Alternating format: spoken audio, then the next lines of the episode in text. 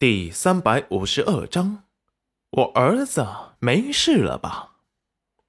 看得穆晨东心惊胆寒，担忧十足的看着他。戚彦周把这团黑气封印在了一张符咒里，立即用银针给穆清晨止血，把他胸口的伤口缝合，开始打入穆清晨体内的灵符，快速在他体内转动。只见他们化成了一股股灵力，钻入了穆清晨的脉搏中，主动修复着他的伤口。这边符咒刚被拔出，一间密室的黑衣面具人一口心头血喷出，眼底闪过冷厉：“来人，去查玄武城的城主府。”齐彦周收回手。穆晨东看着床上安静下来的穆清晨，眼底闪过担忧：“周大师，我儿子没事了吧？”“哎呀，没事，他身体啊受损严重，中了这噬魂咒至少三月之久。如果早一点治疗，便不会是现在这般痛苦啊。”城主可是得罪了什么人，让人用这般狠毒的手段来对付令郎啊？戚彦周说完，神情严肃的看着穆城主。穆城主神色微闪，不是什么大事，清晨自己不小心罢了。还请问周大师，我儿子以后不会再疼了吧？要注意些什么？只听这时，屋外传来了动静，原来是城主夫人带着丫鬟过来了。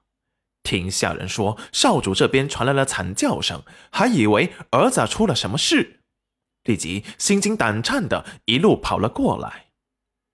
一进来，看着床上躺着的面色惨白、像死了一样的儿子。不问缘由，立即嚎啕大哭起来。戚云染被这高分贝的声音给吓了一跳，戚彦周也被突然响起来的大哭声吵得直皱眉：“闭嘴！病人啊，要休息。”可能是戚彦周的神情太过冷漠，吓得城主夫人立即住了嘴。这时，城主立即扶着快哭晕过去的他，说道：“夫人，别哭，清晨没事了，没事了。那刚才下人告诉我，听到这边少主房中的惨叫。”城主夫人不敢置信，一身打扮的雍容华贵，此时哭起来却像个无助的孩子。穆晨东凌厉的目光扫过下人。丫鬟立即请罪。城主恕罪，奴婢们只是担忧少主。带着夫人下去吧，以后别多嘴，不然滚出城主府。是，多谢城主恩典。夫人，我们先下去吧。夫君，我先下去，我晚些时候再跟你解释。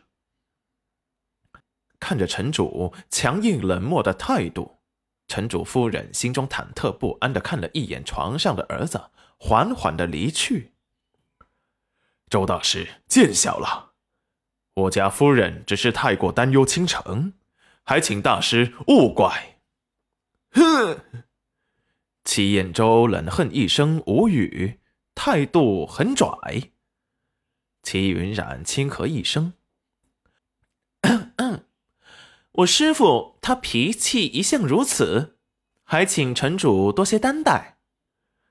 小兄弟客气了，不如今日我设宴款待你们师徒二人，不知大师是否赏脸？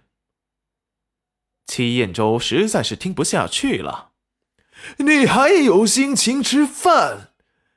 你还是考虑自己这城主府如何自保吧。一万上品灵石，结账，我们立即就走。穆成东的神色有些不自然。他本来是想把他们留下的，毕竟是圣药师。只要放出风声，寻乌城有了圣药师，皇城那些人绝对不敢轻举妄动。一般圣药师出现，就说明玉皇也有可能出现了。到时，这寻乌城就是所有城主关注的对象。皇城的人想要对他们下手，就不那么容易了。哼，你那点心思骗得过老夫？怎么想不认账？齐彦州怒了。啊，不是，是本城主唐突了。我立即让人去准备零食，